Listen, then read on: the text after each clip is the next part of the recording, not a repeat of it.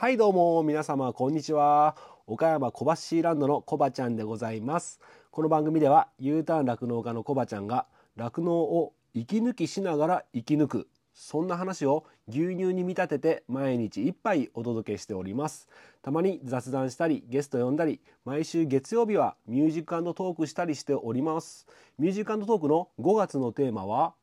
ドライブ中に聴きたい曲でございます。番組で流してもらいたい曲やご意見ご感想などなど番組概要欄から G メールもしくはインスタのダイレクトメッセージまたはストーリーズから受付しております。あなたからのお便りお待ちしております。ということで始まりました。楽して生き抜くラジオでございます。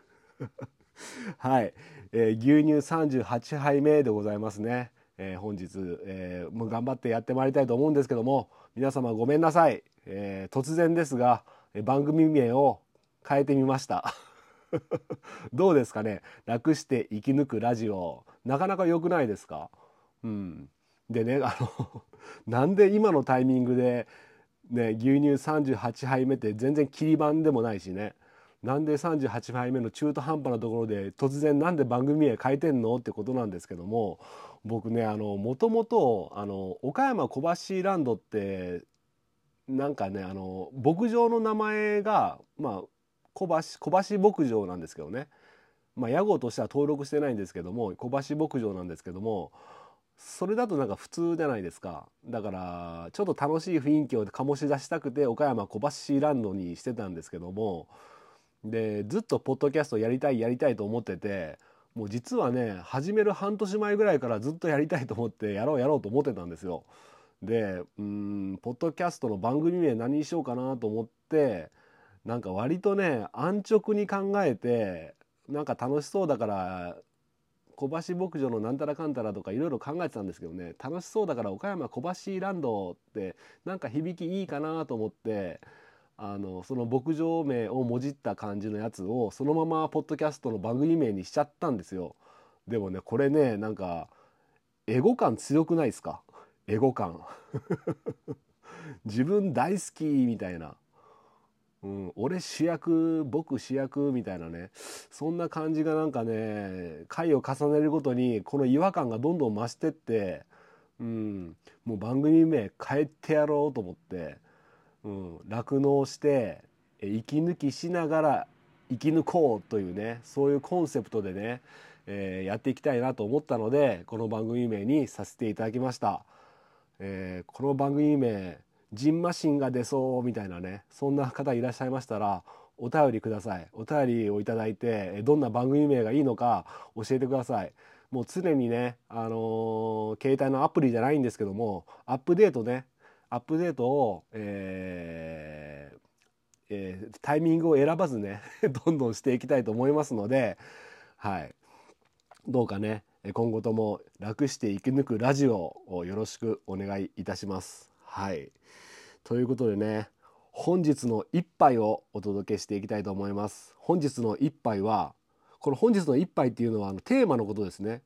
まああの牛乳何杯目ってやってるので、一応あの本日のテーマっていうよりか一杯っていう方がなんか響きがいいかなと思ってここもちょっとアップデートしてみました。もうあの聞いてるリスナーさんとかはねもうどっちでもいいわって話でしょうけどね。はいすいません。じゃあ本日の一杯は夢を叶える青信号理論ということで、えー、お話ししていきたいと思います、えー、皆さんですねあの YouTube 講演家の鴨頭義人さんってご存知ですかね？あの伝説のマクドナルド店長ということであのー、田舎の方のねマクドナルドを売り上げがもうダメダメだったマックをですねもうこの人の手腕でもうガンガンにこう成長させていったっていうねあの詳しくはね YouTube で鴨頭義人って調べればいっぱいねあのお話ししてる動画がありますのでこの人めちゃめちゃ熱いんですよ。なんかちょっと威圧的な感じもするんですけど、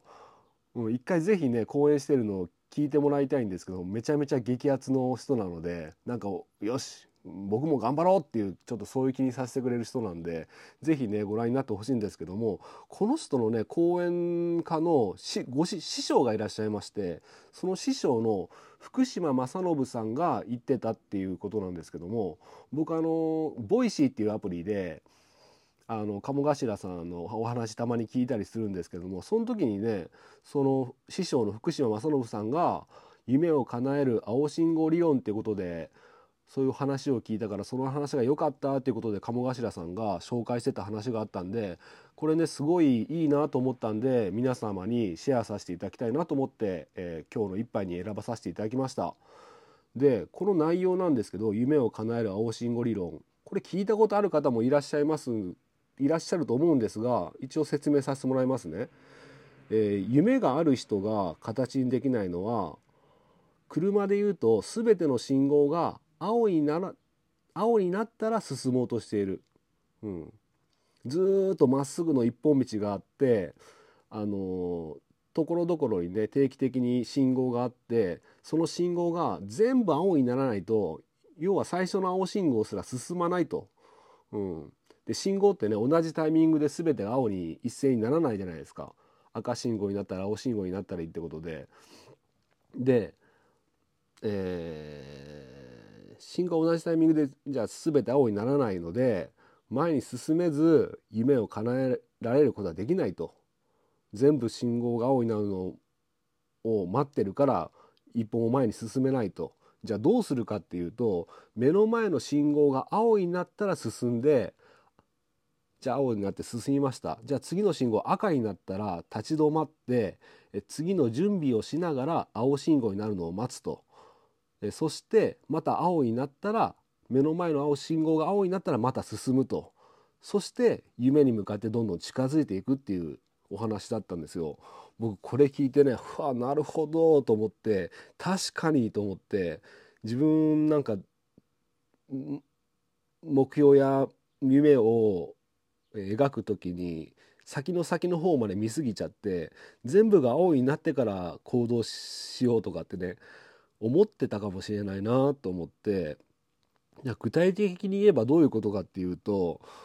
なんかこれはねできない理由を探さずにできる理由を探すことだなってか思っちゃうんですよね。うん。なんていうのかな例えばもっと知識の教養知識と教養を身につけたいと思うとするじゃないですか、うん、そしたら何ができるかっていうと本を読んだりねなんかそういうビジネススクールに行ったりとかいろいろあると思うんですけども例えばじゃあ本を読む読むようにししたいなと思ってるとするじゃないですか。そうするとできない理由を探す人っていうのは時間がないとかね忙しいとかねもう今月はいろいろイベントがあるからもう来月からとかねもう何かと理由をつけて目の前の信号が青なのに進もうとしない渡ろうとしないんですね。でもできる理由を探す人っていうのは隙間時間時間がないって言ってもそんなずっとずっと動きっぱなしなわけじゃないじゃないじゃないですかあのご飯も食べる時間もあるし寝る前なんかねきっと YouTube 見たりいろいろしてるでしょうからその隙間時間を使って本も読めるしで僕みたいな酪農家の人自営自営業の方とかねあと通勤時間が長い人電車に乗ってる時間が長いとか車の運転する時間が長い人とかは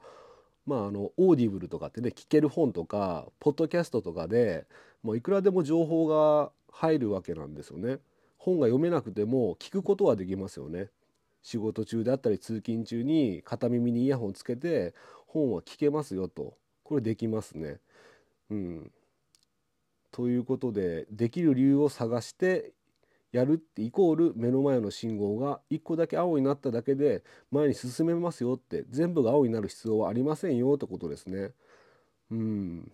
これどうですかね皆さん。はって思いませんでした？あ確かにいいと思っていろいろ理由ばっかつけてね。え目の前の信号が青なのに